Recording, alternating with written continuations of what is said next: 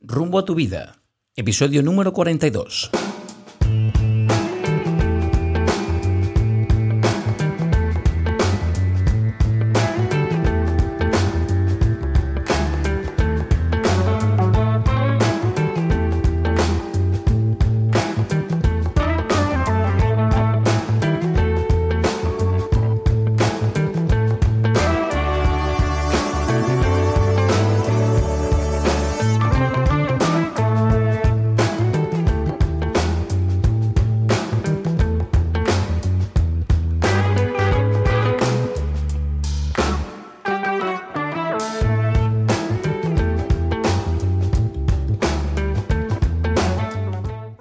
Amigos? Y bienvenidos a un nuevo episodio de Rumbo a tu vida.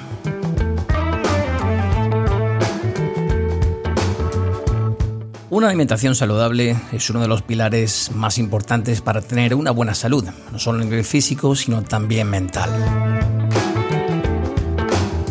Pero es cierto que alimentarse se ha convertido en algo más que una necesidad. También supone placer y una forma de expresarse. Y es por ello que debemos hablar de una alimentación que satisfaga esos tres pilares y mantenga un equilibrio entre ellos.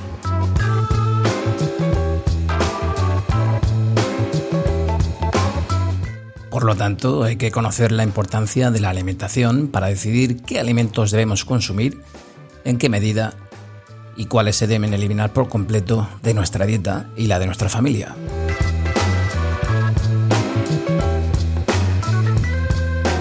El caso es que la amplia disponibilidad de alimentos que encontramos hoy en día en el mercado en muchas ocasiones lleva a comer en exceso, escoger de forma errónea los nutrientes que debemos consumir.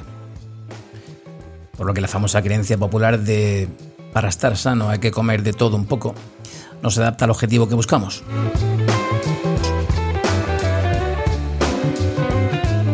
Sabemos que debemos comer frutas y verduras a diario, carnes y pescados y dejar los dulces para contadas ocasiones. A la hora de la verdad, ¿seguimos unas pautas de alimentación correctas?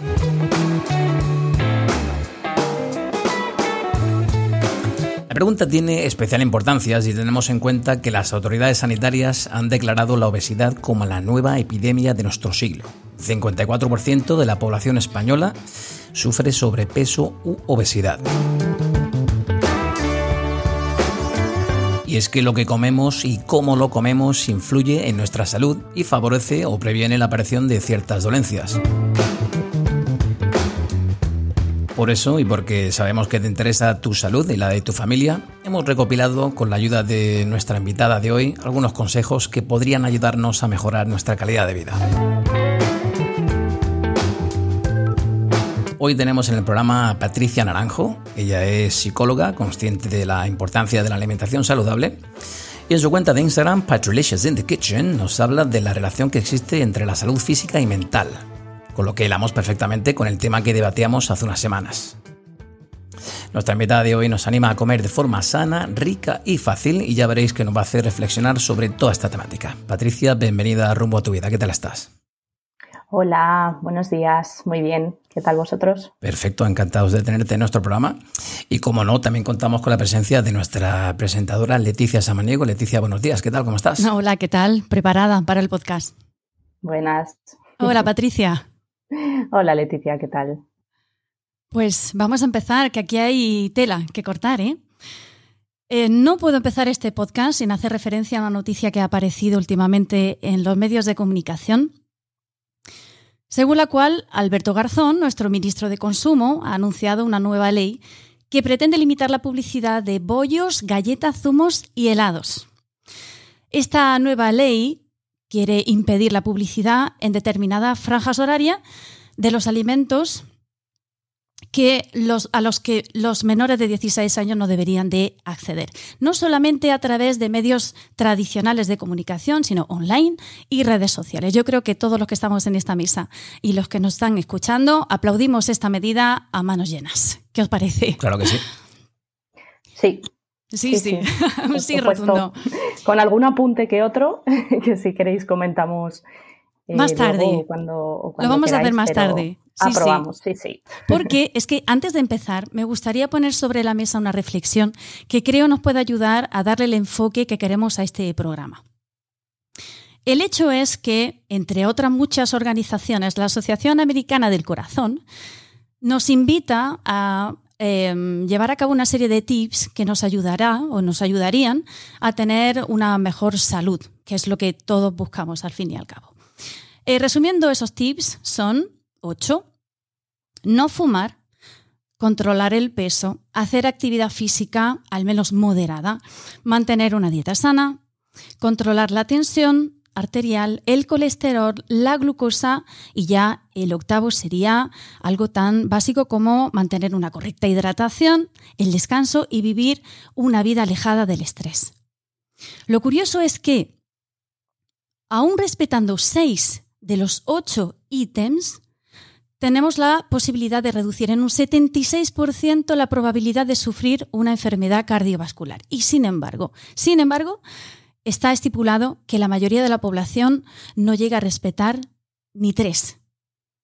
Es una cosa que a mí me sorprende muchísimo el, cómo, eh, qué dificulta, o sea, qué pasa, qué nos está pasando, cómo no somos capaces de hacernos cargo de nuestra salud hasta ese punto. ¿Qué pensáis vosotros, Patricia? ¿Tú qué piensas? Pues yo creo mm, que, es una mezcla de muchas cosas. Creo que, hay muchos factores que, hacen pues, que no tengamos quizás esa o que no le demos esa importancia ¿no? a, la alimentación o a tener un estilo de vida saludable. Eh, primero, mm, no hay educación nutricional o educación para la salud, ¿no? En el colegio no te hablan nunca de estas cosas. Eh, una vez más, porque, bueno, bajo mi punto de vista no interesa, ¿no? Eh, no interesa que, se conozca todo esto. Entonces, creo que lo primero es que necesitamos una educación sobre salud desde pequeños. Em, pero una educación que sea proactiva, porque la educación que podemos tener en materia de salud a día de hoy creo que es completamente reactiva, ¿no? Es un poco el ya me curarán cuando me enferme, ¿no? Y creo que necesitamos un enfoque que sea eh, que sea proactivo, es decir, de, doy gracias al sistema sanitario y a los avances médicos que hay a día de hoy eh, y los usaré en caso de que sea necesario, pero mis decisiones son determinantes para mi salud. Entonces, por lo tanto, voy a tratar de informarme y voy a tratar de cuidarme. Entonces, es un cambio de mentalidad absoluto, ¿no? Es un salir de Matrix, como, como yo suelo decir. Em, entonces, por un lado está esto, están los intereses económicos que hay detrás de que compremos todos estos productos insanos, eh, que al final pues dificultan que podamos tener una toma de decisión consciente y que podemos, podamos tener una, información que sea, que sea válida, ¿no? de la que nos podamos fiar al 100% y, y, tratar de seguir esas, esas pautas. Eh, hay un, un, exceso perdón, de información que es contradictoria, está manipulada y está orientada al final hacia unos intereses económicos eh, la era de la infoxicación ¿no? que, le, que, le, dicen ahora y que al final lo que hace es generar más confusión todavía y, de ahí que sea pues más importante mm, a día de hoy más que nunca desarrollar el sentido común, el pensamiento crítico y, y el contrastar y, verificar información ¿no? en la medida de lo posible. Entonces, esto por un lado, desde un punto de vista más macro, ¿no? Mm, del contexto donde estamos, eh, donde estamos envueltos y luego más a nivel individual, pues creo que a nivel cultural y social, pues eh, somos a día de hoy una sociedad ¿no? que prima el principio ese de inmediatez, ¿no? de las cosas rápidas, las cosas fáciles, sin esfuerzo, queremos todo ya, eh, cocinar al final es una actividad que cada vez se hace menos porque es como no le damos importancia a eso, ¿no? No tenemos tiempo y no tenemos ocuparlo en algo que realmente tampoco vemos que tenga una importancia tan crucial en nuestra vida, ¿no? Una repercusión a nivel de, nuestra calidad de vida. Em, una vez leí una frase que me gustó mucho que es em, aprender a cocinar, cocinar, perdón, a día de hoy no es un simple hobby, sino que es una necesidad de salud pública y es que estoy completamente de acuerdo. Claro, porque la nutrición es uno de los muchos factores que conforman una vida sana. Si tú vives con estrés, si no descansas, si no te dedicas un tiempo a hacer deporte, el tener una buena nutrición, ¿verdad? Pues a veces no cuadra con todo eso, porque al final esos malos hábitos de nutrición pues van acorde a otros a otro tipo de malos hábitos que mantienes en tu vida. Eso es, y es que está todo relacionado al final. Por eso no hay una sola cosa, es es, bastante más complejo en ese sentido, pero, pero hay, hay cosas que podemos hacer, por supuesto.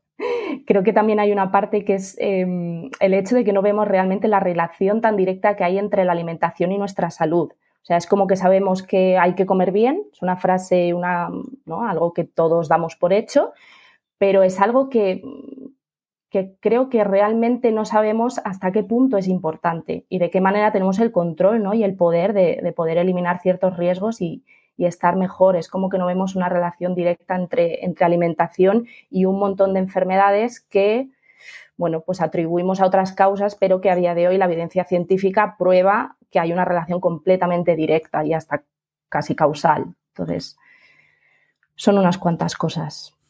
Como decía Patricia, hay muchas variables en, todo esto, ¿no? El ejercicio físico, el cómo nos alimentamos, de qué forma. Hablemos, Patricia, si te parece, de cómo comemos los españoles. Ya sabemos que lo hacemos en compañía de la tecnología y no de otras personas, y en un tiempo récord. Es como que todo tiene que ser deprisa. Así se concluye en Cómo comen los españoles, un estudio elaborado por Elena Expate, miembro del Grupo de Investigación Bienestar y Capital Social de la Universidad de Zaragoza. Este estudio dice que 8 de cada 10 personas están pendientes del móvil mientras comen y de estos un 60% deja el teléfono sobre la mesa mientras come, la mayoría con sonido. Además, un 90% de los españoles la ve mientras cena. Esto quiere decir que a la hora de la cena prácticamente todo el mundo está pendiente del televisor. Esta dependencia que le prestamos a la tele y al móvil hace que la atención a la comida disminuya muchísimo indica la antropóloga social. Entonces, Patricia, rapidez y más rapidez. El 25 de los españoles dedica 15 minutos o menos a comer. Si hablamos de jóvenes, ya hablamos entre 18 y 24 años, el 50% dedican un cuarto de hora o menos a alimentarse entre semana. El principal responsable yo diría que son las comidas en el trabajo, ¿no? 6 de cada 10 españoles tienen compromisos laborales que no les permiten eh, tampoco pasar mucho tiempo comiendo. ¿Qué importancia tiene cómo comemos dentro de un estilo de vida saludable? Pues, pues mucha, porque ya no es solo lo que comemos, ¿no? Que, evidentemente aquí hay muchas cosas que, debemos o, podríamos mejorar, sino em, eso que comentabas, el, tiempo que dedicamos a, comer, a realmente estar eh, alimentándonos de una manera consciente, porque eso al final tiene una repercusión primero en cuanto a las cantidades que comemos, ¿no? Al final, si tú estás, eh, eh, si, estás comiendo, pero no estás comiendo, como yo suelo decir, ¿no? Y estás pendiente de otras cosas, de la televisión o del móvil o de las redes sociales o, de lo que sea, realmente no sabes eh, la cantidad de, pues de, calorías ¿no? que estás ingiriendo, lo cual pues tiene repercusiones a nivel calórico, a nivel de, de engordar, de coger peso, etcétera, etcétera. Em, creo que es muy importante el cómo y al final eh, la solución siempre es mm, el hacer un uso consciente, ¿no? O, el, saber, el dedicar tiempo para lo que estamos haciendo. Si estamos comiendo no, no tiene sentido, ¿no? Que estemos con el móvil, que estemos em, que estemos mm, con la atención en otro sitio. Al final es una actividad que, que damos por hecho, ¿no? La, lo, vemos como casi, pues eso, mm, meter comida al cuerpo, ¿no? De alguna forma, cuando realmente tiene, tiene mucho más allá y tiene un, impacto también a nivel psicológico. ¿Cuántos no nos hemos comido alguna bolsa de patatas viendo un partido de fútbol, eh? Sí. Y eso son bombas calóricas, ¿verdad? súmale la cervecita, súmale la copita de turno y alguna chuche que otra y ya tienes ahí pues y las tapas y las tapitas y ya tienes ahí. Patricia, me gustaría preguntarte, ¿en qué consiste o cómo definirás tú una cosa tan simple y a la vez tan compleja como una dieta saludable? Una dieta saludable, vale. Qué gran pregunta esa, ¿eh? Pues una dieta saludable. Qué fácil te lo ponemos, ¿eh?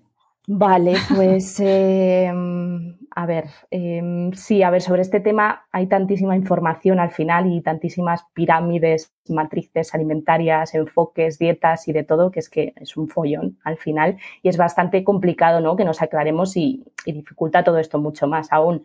Entonces, em, para mí una alimentación saludable y me, y me rijo mucho y me baso mucho en el modelo del movimiento Real Fooding del nutricionista Carlos Ríos, que imagino que conocéis porque... Fantástico.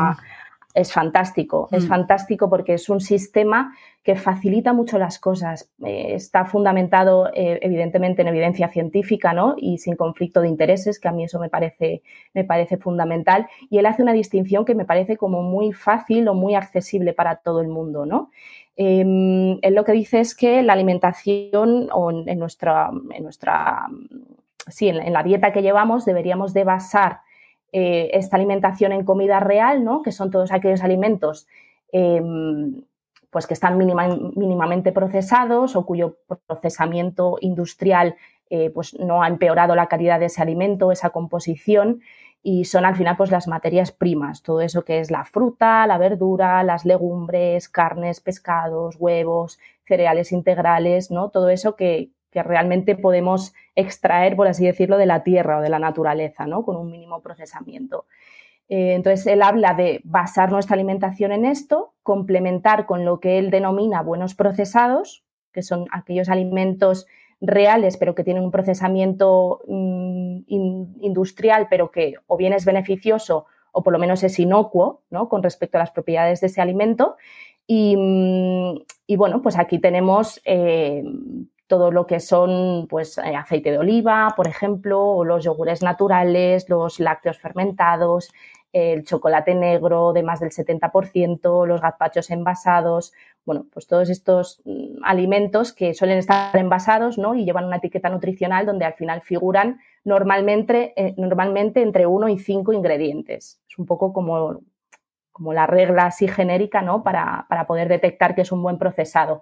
Además, no llevan cantidades significativas de azúcar, como mucho hasta un 10 hasta 10 gramos por cada 100 del producto y luego pues no llevan harinas refinadas o aceites refinados o hidrogenados. ¿Vale? Y luego, ¿cuál es, sería el tercer punto? Pues evitar al máximo los ultraprocesados, ¿no? Que es todo lo que sería lo opuesto a la comida real. los ultraprocesados al final son una especie de preparados industriales comestibles que, están elaborados a partir de sustancias de, otros alimentos, incluso sintéticos, ¿no? Y, bueno, pues eh, se suelen diferenciar porque tienen más de cinco ingredientes normalmente y entre ellos pues sí que hay em, azúcares añadidos, harinas refinadas, aceites hidrogenados y un montón de aditivos que lo podemos diferenciar con los típicos E500 no sé qué, E300 no sé cuántos, ¿vale? Esos son los aditivos químicos. Entonces, él habla de restringir este, este tipo de, productos al máximo. Eh, habla de un 5% aproximadamente, que sea lo que constituya nuestra, nuestra dieta. Entonces, em, estos alimentos al final, o estos productos, eh, son los principales, mm, em, sí, los principales responsables ¿no? de, los problemas a nivel de salud pública que tenemos a día de hoy, a nivel de cánceres, de enfermedades eh, cardiovasculares, de eh, mm, obesidad, de diabetes tipo 2 y un montón de patologías y un montón de problemas que se ha visto que está directamente relacionado con esto. Que al fin y al cabo son los productos que la gente más consume, diría yo, porque cuando vas a cualquier supermercado, tú ves que la gente tiene carros llenos de procesados y ultraprocesados, ¿no? Es como lo más rápido, lo más, digamos, no lo más eficaz, pero lo más instantáneo, ¿no? Como tú comentabas. Sí, porque es que además los ultraprocesados abarcan, mm, creo que es casi el 80% de los comestibles que se venden en los supermercados. y en general en nuestro entorno. Entonces, llega un momento que es que incluso la toma de decisión, o incluso siendo muy consciente y sabiendo lo que puedes o, lo, que, lo que no puedes comer, es difícil encontrar productos. Y eso a, mí me pasa a día de hoy. Yo voy a la compra y tengo como los productos ya claves seleccionados que sé que puedo comer y que son buenos, pero a lo mejor es que hay una variedad de cada tipo. En cambio, en ultraprocesados tienes de todo tipo, de todos los colores, de todos los sabores. Y yo, y yo incluiría también la variable de son mucho más baratos.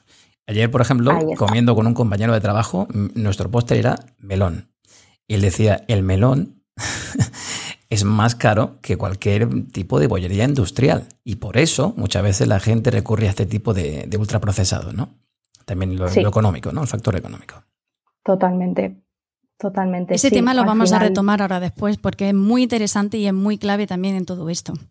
Así mm. que, Patricia, bueno, resumiendo un poquito, realmente una dieta saludable es la que aporta a tu organismo lo que necesita para su buen funcionamiento, para un funcionamiento óptimo que te dé energía y que te haga sentir bien y no promueva, evidentemente, cierto tipo de enfermedades. Lo podríamos resumir así, ¿no?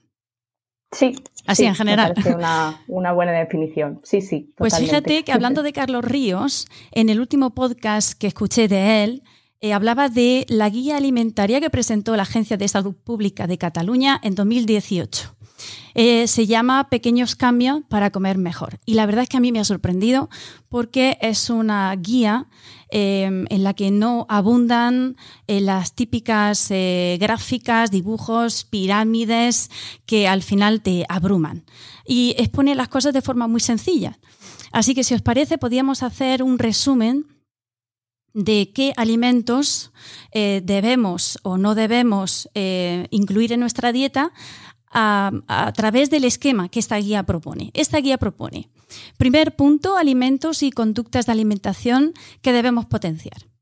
En el segundo punto propone cuáles debemos reducir y en el tercer punto, qué alimentos conviene cambiar por otras versiones más saludables y respetuosas con el entorno. Yo creo que eso lo entiende todo el mundo, ¿verdad? Y es mucho más claro. Pues si queréis, hablamos de qué alimentos y conductas de alimentación debemos de potenciar. Vale, perfecto. Patricia, ¿nos puede dar algún, algún consejillo? Pues eh, sí, en general me gusta, me gusta bastante esta clasificación. Le estuve echando un vistazo ayer em, porque me parece que es clara o por lo menos no, no es ambigua, ¿no? Y me parece que es simple y, fácil de, entender. Sí, ¿verdad? a mí también me eh, sorprendió cuando la vi. Sí, además mm, dice cosas que, que piensas, vale, aquí seguramente no haya conflicto de intereses, ¿no? Por ejemplo, eh, no recomiendan el vino y la cerveza, que eso en casi todas las guías mm, o en casi todas las recomendaciones por parte incluso de, organismos de, de, salud eh, siempre está como lo, típico, ¿no? De la copita de vino, mm, una copita de vino al día, ¿no? pasa nada, es incluso beneficiosa para el corazón. Sí, porque dicen que tiene taninos y eso es buenísimo para el cuerpo. Yo me he basado en eso durante mucho tiempo para mi copita. Y muchos, y muchos de nosotros, hasta que te das cuenta de que eso no tiene ningún respaldo científico y que al final pues hay, hay otros intereses. Entonces me parece que está muy bien esa, esa clasificación aunque mm, hay en ciertos aspectos que creo que pueden dar lugar a, confusión. Por ejemplo, cuando dice en el primer punto lo de comer frutos secos. Sí.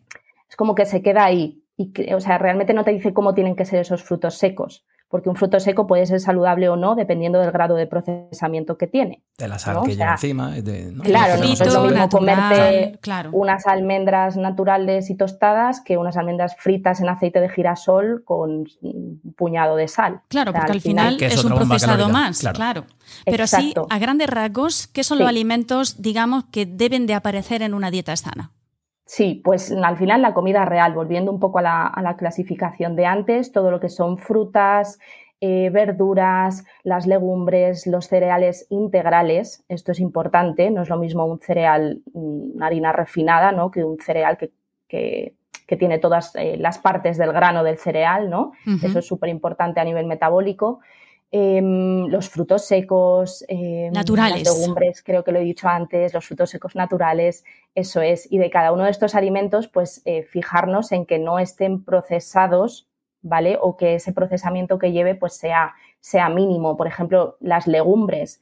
Podemos comer legumbres de bote, no hay ningún problema, pero fijémonos en los ingredientes, ¿no? Que a lo mejor lleven, pues, em, ácido ascórbico, que suele ser un un conservante ¿no? que utilizan, pero que es inocuo, que no tiene ningún tipo de, problema. Eh, no es lo mismo comer las legumbres así que un plato de estos preparados de, mm, no lo sé, de lentejas a la riojana con no sé qué, no sé cuántos, que ahí seguramente pues ya tenga otro tipo de cosas. O sea, es importante como ir un poco más al detalle porque si no estamos un poco volviendo a lo mismo. Pero sí, en general... sí. sí. Queremos hablar los tres. Y yo diría que también incorporar una vida activa y social, ¿no? Que es fundamental a la hora de, hablar de tener una conducta un poco más activa, ¿no? Para, para quemar más calorías, para potenciar ese tipo de, vida saludable. ¿Qué alimentos crees tú, eh, Patricia, que deberíamos reducir? Pues los ultraprocesados que son aquellos alimentos que, bueno, como comentábamos antes, ¿no? que tienen una infinidad de ingredientes que no conocemos y dentro de esos ingredientes, pues que se contienen azúcares, harinas refinadas, aceites hidrogenados y aditivos, un poco en general. Todo esto es lo que sí que deberíamos de, reducir al máximo o incluso eliminar para los más valientes. ¿Y, qué, opinión te merece, perdona, qué opinión te merece los productos que vienen ahora sin azúcar? Pues a ver, es que aquí eh, esto es bastante. Esto es bastante cuestionable, porque claro, al final la industria de los ultraprocesados no es tonta. O sea, mm, realmente tratan de venderte como que algunos de, los productos que sacan pues son más saludables porque no contienen azúcar o porque son light. Ponen sin azúcares añadidos, pero sí que llevan una cantidad de azúcares añadidos. Sí, y ya no es solo eso, puede ser que no lleven azúcar, pero seguramente lo estén sustituyendo por, em, por edulcorantes, perdón, que no me salía la palabra. Que se ha visto que los edulcorantes, pues mm, es verdad que no causan los perjuicios que el azúcar, pero sí que causan otro tipo de, de complicaciones y otro tipo de problemas. Entonces, al final te están cambiando una cosa mala por otra mala. Claro. Quería yo antes aclarar que el concepto de ultra, ultraprocesado, muchos oyentes escucharán ultraprocesado, pero no llegan a tener una idea de lo que es ¿no? ese producto. Sí, no, ¿cuáles son? ¿no? Claro, definiendo como el producto al que se le ha alterado su estado natural. Eso es. Eso es, o bien para hacerlo más atractivo, porque se, se juega mucho también pues, con el color, con el sabor, con el aroma, eh, o bien para hacerlo más palatable, es decir, que nos sepa mejor, o bien para que nos cause cierto tipo de, adicciones, y ahí entra el azúcar, por ejemplo, que se ha visto que tiene un efecto a nivel cerebral, a nivel del neurotransmisor dopamina, que actúa casi como una droga, o sea, eso es un hecho a día de hoy, es una evidencia. Entonces, esos son los ultraprocesados, aquellos productos que están eh, excesivamente procesados y que ese procesamiento altera realmente las propiedades del producto y hace que tenga pues, una serie de efectos eh, para nuestra salud eh, y de problemas tanto a, medio como a largo plazo. ¿no? Y ahí es donde entrarían pues, todas las enfermedades no transmisibles, crónicas, etcétera.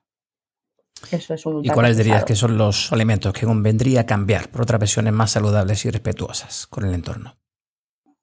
Pues a ver, los ultraprocesados son pues todas las guarrerías que nos podamos eh, imaginar, ¿no? Las galletas, los cereales eh, procesados. Has dicho, alimentos integrales, ¿no? Sería una versión más saludable, ¿no?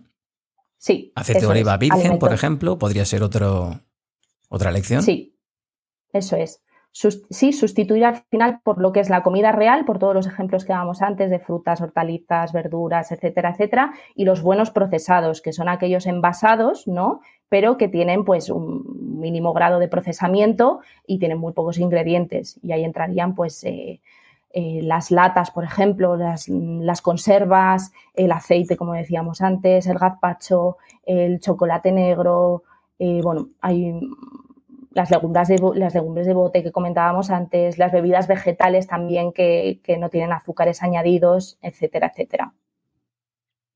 Pues estupendo. Vamos a ver. Patricia, ¿somos realmente conscientes? Yo esta pregunta, cada vez que la hago, me imagino los carros de la compra que yo veo en el supermercado. Y digo, ¿somos realmente conscientes de que hay productos en el mercado que son perjudiciales para la salud? Y mm, nos engañan las grandes eh, nos engañan las grandes multinacionales con un producto atractivo y un etiquetado nutricional mm, que para descifrarlo hay que hacer un máster. ¿Qué pasa con todo eso? Porque claro, habrá quien vaya al supermercado con un grado de confianza de decir, si esto me lo venden para mi hijo, si estas galletas me la están vendiendo para mi hijo, no van a querer envenenar a mi hijo, ¿verdad? Y, las Y aquí pone light. Claro, pone light sin azúcar. Si que eso, claro, a mí me lo han los dicho. colores son muy bonitos. Si no tiene de nada, no tiene azúcar. claro. esto me lo llevo para mi casa y estoy comiendo bien. ¿Qué pasa con, las empresas? ¿Somos conscientes de esto, Patricia? No, no somos conscientes. Y creo que justo ese punto que señalabas es bastante interesante porque creo que hay que hacer una distinción entre un alimento tóxico y uno perjudicial. O sea, evidentemente que en un supermercado no nos van a vender algo tóxico, ¿Qué es algo tóxico? Pues algo que nos va a causar un perjuicio a corto plazo, ¿no? Nos vamos a comer un paquete de galletas y vamos a tener un problema de salud al instante, ¿no? O, incluso nos va a provocar la muerte. Damos por sentado que todo, ha pasado en un control de calidad, ¿no? Claro. Eso es, y evidentemente que no hay nada tóxico, eso es completamente ilegal eh, y es muy fácil determinar que si algo te ha producido un daño, puedas atribuir esas causas a, a ese producto y por lo tanto que haya una serie de repercusiones para esa empresa. Entonces, evidentemente que no nos van a, vender nada que sea tóxico. Otra cosa es la distinción de perjudicial. Perjudicial sí que puede ser algo que a corto plazo en ese momento no nos causa un daño, pero que sí que está poquito a poco sembrando las bases de que tu cuerpo eh, bueno, pues vaya teniendo una serie de problemas, una serie de, síntomas, de síndromes que muchas veces son invisibles y que a largo plazo sí que van a causar una enfermedad, un cáncer o alguna de las patologías que, comentábamos antes. Entonces, em, esto es importante, ¿no? Porque, claro, eh, lo que comentabas antes, al final una madre va al supermercado y dice, yo cómo no le voy a dar galletas a mi hijo si me lo están vendiendo. Eso es que no puede ser malo pero realmente sí, realmente sí que tiene perjuicios y, están respaldados. Bueno, uno, perdona, em, Patricia, uno de los perjuicios de los que habla es, por ejemplo, la permeabilidad intestinal, que es uno de los mayores problemas que se ve hoy en día en hospitales. Y para, para, curarte de esa permeabilidad intestinal que te conlleva muchísimos problemas a nivel de salud, se necesitan cinco o seis años para recuperar esa barrera intestinal. Y eso es producto de todos esos condimentos que hemos ido ingiriendo desde la niñez. Vaya, lo digo por experiencia propia. Sí, sí, yo también he tenido algún tema por ahí relacionado y, totalmente, claro, al final nos cargamos el intestino. O sea, el intestino es el lugar donde absorbemos todos los nutrientes y todo lo que, es bueno para que nuestro organismo funcione bien. Y al final, si tú le estás dando, em, el intestino tiene bacterias, ¿vale? Eh, tiene bacterias buenas y tienes bacterias malas. Entonces, dependiendo de los, de los alimentos y de los nutrientes, qué bacterias buenas o la de malas, ¿vale? Entonces, si al final, a lo largo de los años, eh, pues nos alimentamos a base de ultraprocesados, no cuidamos la alimentación, al final eso tiene una repercusión a nivel intestinal y de ahí pues uno de los problemas es la permeabilidad intestinal que tú comentabas, ¿no? que, hace que, mm, si no recuerdo mal, ¿no? que, tu intestino absorba eh, básicamente todo. O sea, en lugar de tener una barrera de que solo pase lo bueno y se quede lo malo y lo podamos, em, eh, lo podamos ¿no? Pues al final hace que pase de todo, lo bueno, lo malo, con todo lo que eso conlleva, claro. Y además te crea un cuadro clínico complicadísimo para el cual no hay cura. Es decir, tienes que asumir tú el tratamiento durante mucho tiempo. Es decir, que lo que tú no inviertas en salud no te van a dar una solución luego eh, los médicos más tarde. Tienes que ser responsable de tu proceso de invertir en tu salud porque no sabes si al final tienes un problema, si te van a dar una solución, porque realmente no hay solución para todo. Sí, sí, sí, sí, eso es. Al final eres tú el que te, el que te tienes que cuidar y además que el enfoque tradicional de la medicina tampoco contempla este tipo de problemas. Eh, se tiende un poco más a, a, darte el medicamento de turno, quizás, eh, en lugar de ver cuál es la causa real de lo que está, de lo que está pasando, ¿no? Y, enfocarlo desde un punto de vista de cambiar hábitos de, vida, ¿no? Tanto a nivel de alimentación como de ejercicio físico. O sea, a día de hoy se sabe que muchas de las cosas que podemos hacer de forma fácil, como pueden ser al, comer, comer, bien, ¿no? alimentarnos bien, hacer ejercicio, tiene eh, una importancia y tiene una repercusión muy, muy, fuerte, ¿no? Eh, para, ciertas, para ciertos problemas. Entonces, sí, sí, sí. Bien, pues hablando de hábitos alimenticios y de cómo comemos aquí en España, vamos a recordar que eh, los españoles hacemos fundamentalmente tres comidas principales, desayuno, comida y cena, y luego otras dos secundarias que solo toman algunas personas, el almuerzo eh, y la merienda. Bueno, pues en general todas estas comidas en España se hacen mucho más tarde que en los países del entorno, en especial la comida del mediodía y la de la noche. A esto habría que añadirle la costumbre de las tapas que tú comentabas eh, antiguamente. ¿Qué hay de cierto en la recomendación de las cinco comidas al día o que el desayuno es la comida más importante del día? Pues lo de las cinco comidas al día, em, bueno, al final creo que depende de las necesidades de cada uno. O sea, no es lo mismo que una persona, una persona que no hace deporte, que no hace ejercicio físico, coma cinco veces al día, que una persona que, no lo sé, que hace triatlón. O sea, al final creo que esto tiene que ser personalizado de alguna forma, ¿no? Y que sea en base a las necesidades calóricas y nutricionales que tiene cada uno. Claro, eh, eh, perdona que te interrumpa. Realmente todo depende de la ingesta calórica, ¿no? Si yo tengo que consumir 2.000 calorías al día, da igual que las consuma en dos, tres comidas que las, que las haga en cinco, ¿no? Eso es. Depende de, de esa parte y también del objetivo que tengas. Mm, si tienes un objetivo de, adelgazar, ¿no? De pérdida de peso, pues al final tienes que provocar ese déficit calórico. Y que lo que y que lo que consumas em, sea menor a lo que gastas, ¿no? Pero depende de cuál sea el objetivo. Si simplemente quieres estar bien, pues no tienes por qué forzar a, a, hacer cinco comidas al día. Entonces, no sé muy bien por qué se ha establecido esta creencia, la verdad, pero creo que en cualquier caso depende siempre de las necesidades de cada uno eh, a nivel nutricional y de este objetivo si es que lo tenemos. No y el tema del desayuno. Perdón, perdón, sigue, sigue. Ah, vale, perdón. Eh, no, el tema del desayuno, para, terminar de contestar la, la, pregunta, pues si es la comida más importante del día, pues yo siempre digo que si es un desayuno bueno, es decir, que sea nutritivo, ¿no? Y que sea correcto en ese sentido, pues me parece que es importante. Pero para comer galletas con colacao, mejor no desayunes. es verdad. Mucha gente lo hace, ¿eh? Sí, sí, sí. Bueno, mucha gente. Porque es el desayuno típico de toda la vida, ¿verdad? La galleta María y el colacao. Y también, Patricia, los españoles... Todos hemos estado ahí. Sí, todos venimos de ahí. Y también comentaba que los españoles tendemos a hacer las comidas bastante tarde, ¿no? Si nos comparamos con nuestros vecinos europeos, ¿tiene algún tipo de impacto esto en nuestra nutrición y el bienestar? El cenar, por ejemplo, a las 10 de la noche o comer a las 3 de la tarde?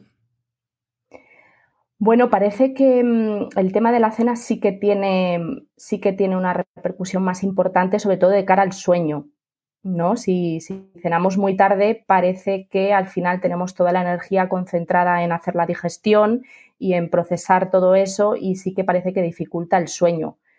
Em, más allá de eso, que comamos más o menos tarde, mm, realmente no sé qué, respaldo tiene. Hay corrientes, hay comunidades de, de nutricionistas, por ejemplo, que no dan importancia a las horas, incluso que no están de acuerdo con que tengamos que hacer un desayuno, una comida y una cena, sino que se rigen más por la necesidad de cada uno. Hay personas que a lo mejor hasta la hora de, la comida no tienen hambre y hay otras que no cenan. Entonces, un poco más como ese, ese comer consciente y ese escuchar tu cuerpo. Ya te digo, aquí hay como diferentes, diferentes visiones. Y aquello de no tienes que cenar carbohidratos, no tienes que tomar carbohidratos por la noche, o tienes que cenar como dos horas antes de irte a la cama para que tengas tiempo de hacer la digestión. ¿Qué hay de cierto en todo esto?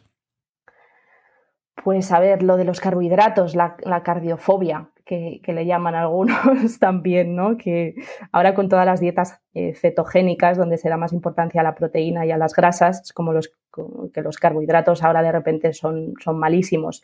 Y los carbohidratos, mientras sean integrales, ¿vale? En el caso de los cereales, pues en principio no, hay ningún problema.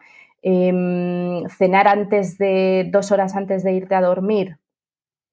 Bueno, pues creo que, creo que también depende. Yo muchas veces mm, ceno a las 11 de la noche porque no, pues porque no tengo, mm, pues no me ha dado tiempo de hacerlo antes y duermo perfectamente. A mí el tema de la cena nunca ha sido algo que sea, que en mi caso me perjudique o que me afecte, ¿no? En ese sentido. Entonces creo que es, creo que también depende de las necesidades de cada uno y tampoco me regiría por una creencia que sea absoluta ¿no? y, que, que sirva para todo el mundo. Y como tú decías hace nada, deberíamos saber o tener conocimiento aproximado de cuántas calorías consumimos habitualmente. Por ejemplo, si tu objetivo es perder peso. Claro, si tienes un objetivo de pérdida de peso o incluso de aumento de peso, que también los hay, eh, sí que tienes que hacer un seguimiento que sea más exhaustivo en ese sentido. Pero yo, mi recomendación siempre es hacerlo de la mano de un nutricionista. Claro. Porque si no, pues eh, realmente no sabes muy bien lo que estás haciendo y, bueno, pues no tienes un plan establecido, ¿no? Y de ahí, pues pueden, pueden surgir muchas cosas, ¿no? Entonces, creo que es importante que si tienes ese objetivo en concreto, lo hagas de la mano de un profesional si no hay un objetivo concreto y es simplemente el de, bueno, pues el de estar saludable, el de tener un estilo de vida saludable y, estar bien, pero no tienes esa necesidad de aumento, de pérdida de peso o cualquier otra, em, creo que es más importante no contar calorías, sino nutrientes. Es decir, de estos alimentos que estoy comiendo, ¿qué me están aportando? ¿Qué vitaminas, qué minerales, qué nutrientes? Em, claro, cuánta fibra tiene, etcétera, ¿no? Claro, que sean calorías significativas. Más allá de las calorías, eso es, porque no es lo mismo al final, eh, pues un, plátano es, muy calórico, es que un, plátano tiene muchos nutrientes y muchas propiedades que son beneficiosas, entonces mm, no voy a dejar de comer un plátano porque sea calórico. Claro, el aguacate también, frutos secos, son muy calóricos, pero bueno, son, son muy buenos. creo que es más importante eso, no contar calorías, sino nutrientes, informarnos de qué alimentos son eh, nutritivamente más densos ¿no? en ese sentido y, incorporarlos. Fijaros que el otro día escuché una palmera que podía tener 2.000 calorías. 2000, una, una barbaridad. 2.000 calorías, es decir, todas las calorías que necesita un adulto para un día. Es curioso, ¿verdad? Qué burrada. Bueno, yo, soy culpable de alguna de esas. ¿eh? todos, todos pues, hemos sido. Claro. Patricia, con toda la información que recibimos por redes sociales, con toda la información que recibimos a través de revistas, de, de, cualquier tipo de publicación, yo creo que cuando uno va a comprar, se le pone la mente en blanco y al final coge lo que ha cogido siempre, porque no tiene tiempo y porque leer las etiquetas eso es una pesadilla y porque nos cuesta trabajo. Y si eh, compras con hambre, peor todavía. Peor todavía. Eso dicen que nunca, nunca, se debe tiene que hacer la compra con hambre. ¿Cómo podemos... También soy culpable yo de eso. ¿eh? También, sí, bueno, yo también. ¿Cómo podemos eh, generar pequeños cambios significativos en nuestra vida, pero que no nos suponga un esfuerzo, un gran esfuerzo? De manera que al cabo del tiempo, pues esos pequeños cambios vayan sumando y digamos, bueno, pues de mirando con eh, de aquí a un tiempo atrás, he mejorado mi dieta. ¿Cómo podemos incrementar esos pequeños cambios?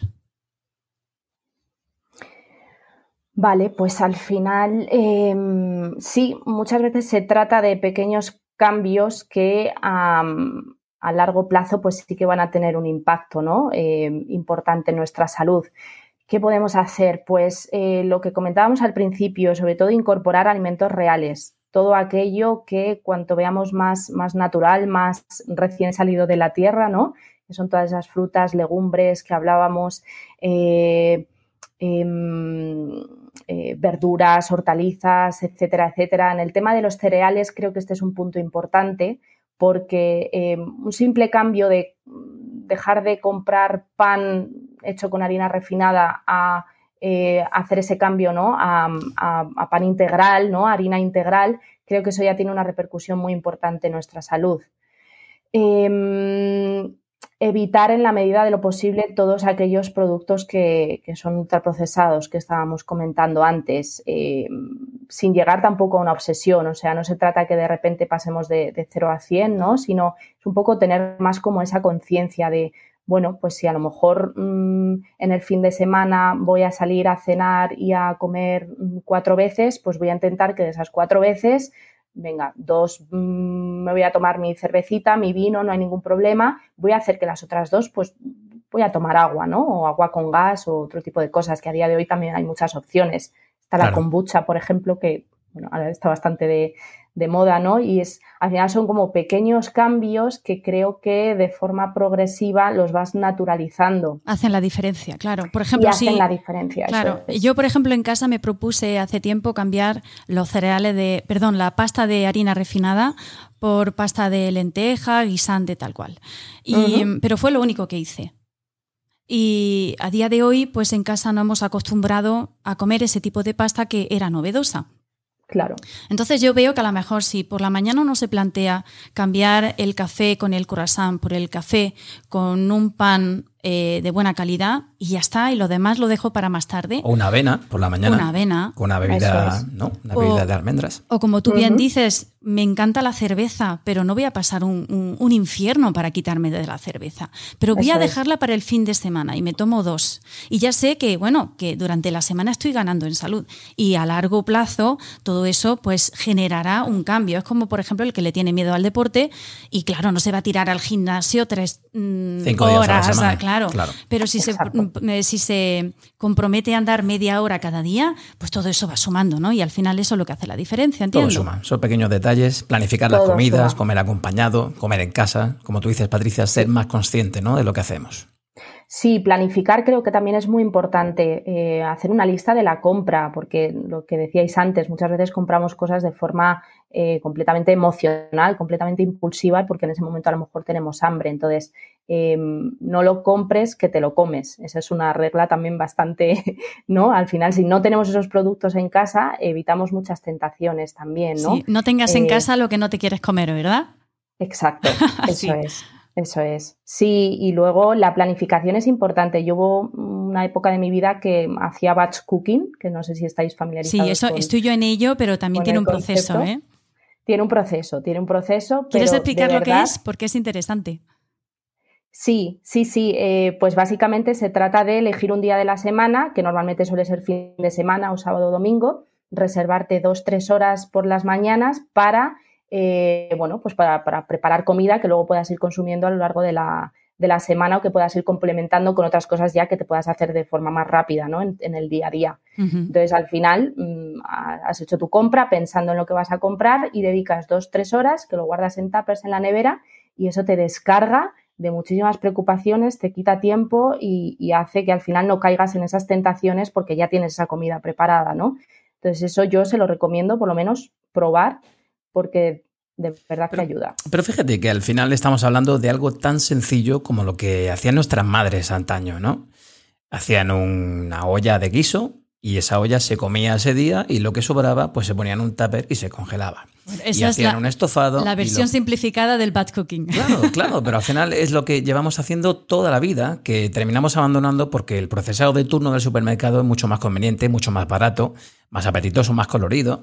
Pero al final lo que nuestras madres hacían era tan sencillo como, bueno, una olla de puchero, yo me la comía y el sobrante se quedaba en el congelador y ya está. Y yo estudiando en la universidad, yo me acuerdo comer esos tuppers deliciosos de mi madre que me sabían a gloria bendita. Y yo no tenía que buscar ese procesado. Sin embargo, hoy en día sí sentimos esa necesidad de tener que hacerlo. Con lo que, bueno, volviendo un poquito a los orígenes, ¿no? Damos un paso de gigante, ¿no? Entonces, em, em, pregunto yo, ¿comíamos, se comía antes mejor que ahora? Sí, sin duda, vamos, sin duda. Es que antes comíamos comida real, eh, casera, Sí, la frase de lo mejor es comer un poquito de todo, pues tenía más sentido común antes, cuando los productos eran reales y de mayor calidad, que ahora. Ahora no se puede comer un poquito de todo, ¿no? Ahora se come mucho, mucho de todo. Y a veces sin ganas. Yo diría que también comemos sin ganas, sin tener la necesidad, ¿no? El picoteo es constante que tenemos en casa. Había que intentar, en la medida de lo posible, evitarlo, ¿verdad? Sí, es que al final, claro, todo esto tiene todo esto tiene muchas cosas. Al final también si estamos en un estado emocional que a lo mejor no es el adecuado a nivel de ansiedad, incluso depresión, malestar de cualquier tipo, una forma muy fácil, por así decirlo, de engañar al cerebro y darle ese chute de eh, bienestar, ¿no? De que se supone que es algo que necesita, es, muy fácil hacerlo a través de, todas estas, eh, de todos estos ultraprocesados, ¿no? De las galletas de turno, de las patatas, del chocolate, etcétera, etcétera. Entonces, eh, sí, mm, al final se trata de volver a lo de antes, que, esto pasa además en muchas cosas, ¿no? Al final antes se comía comida real, casera, mm, cuidadosamente preparada y, no lo que tenemos ahora, ¿no? Que, son, son, más productos que alimentos. Patricia decía Aristóteles que el hombre cultivado es superior al que carece de formación. Estar bien informado es siempre importante si se quieren tomar decisiones conscientes, pero ¿cómo podemos estar seguros de que la información que recibimos sobre el tema de la alimentación es fiable? Porque en todo esto hay mucha controversia, ¿no? Hmm.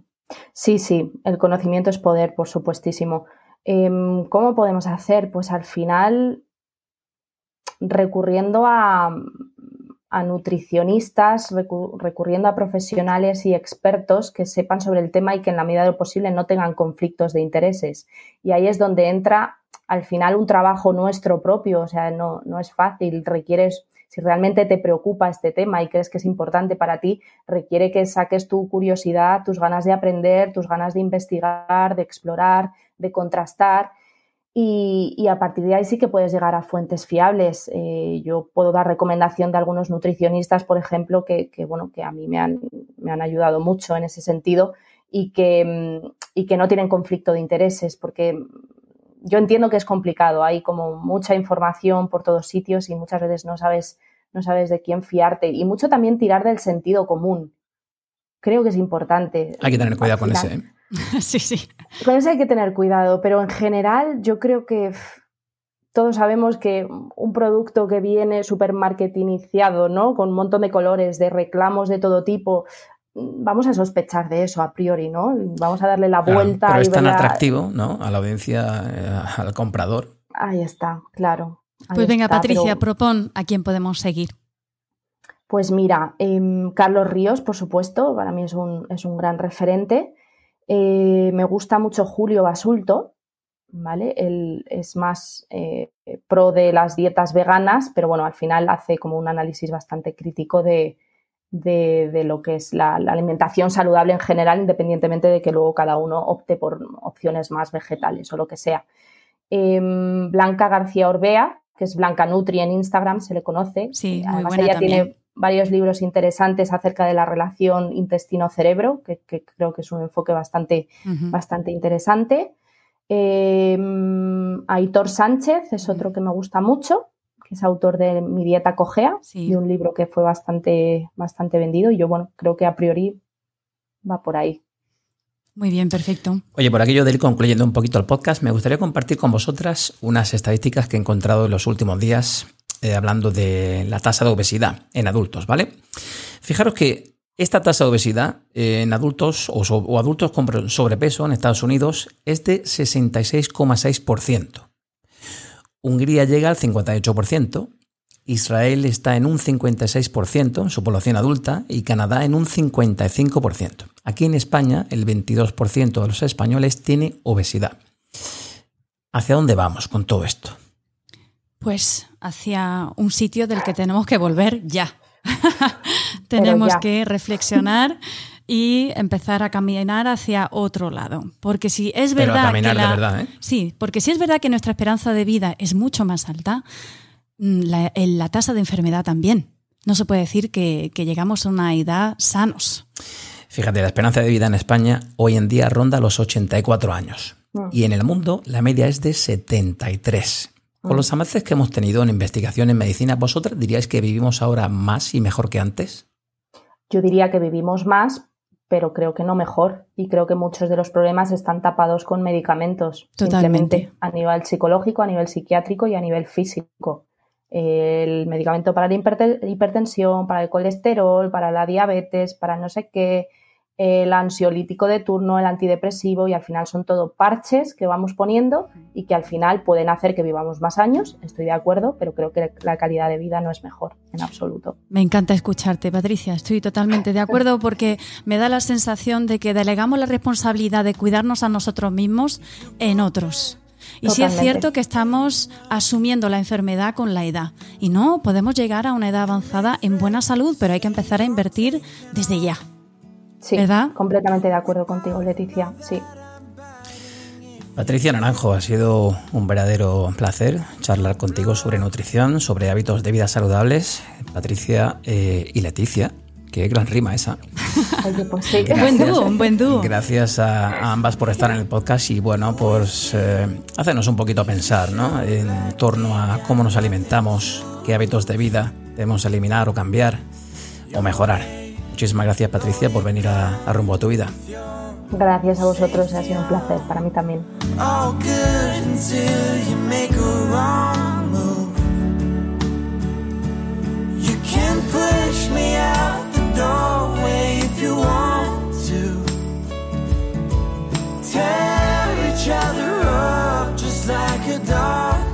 Pues como decía, un lujo hablar con Patricia, ¿verdad? De todos estos hábitos y cositas que tenemos que cambiar.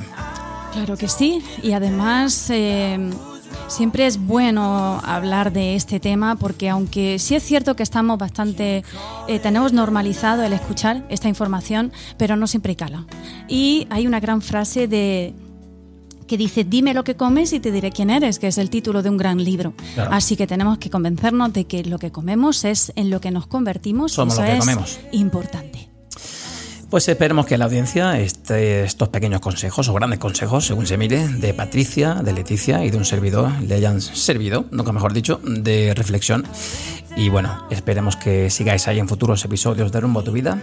Estaría bien que si algún oyente consigue cambiar alguna pauta de alimentación de aquí a un tiempo nos lo dijera. Pues sí, estaría muy bien. Sería muy amable. ¿Dónde nos lo puede decir? Pues a través de nuestras, redes, sociales. Claro que sí. Tenemos Facebook, estamos en Instagram, estamos en Twitter como Rumbo Tú, estamos en Instagram y en Facebook como Rumbo a tu Vida. Así que os emplazamos a que así lo hagáis, nos lo hagáis saber. Muchísimas gracias Leticia por tu aportación al podcast, como siempre. A vosotros todos, un placer. Y gracias a Patricia Naranjo por estar ahí.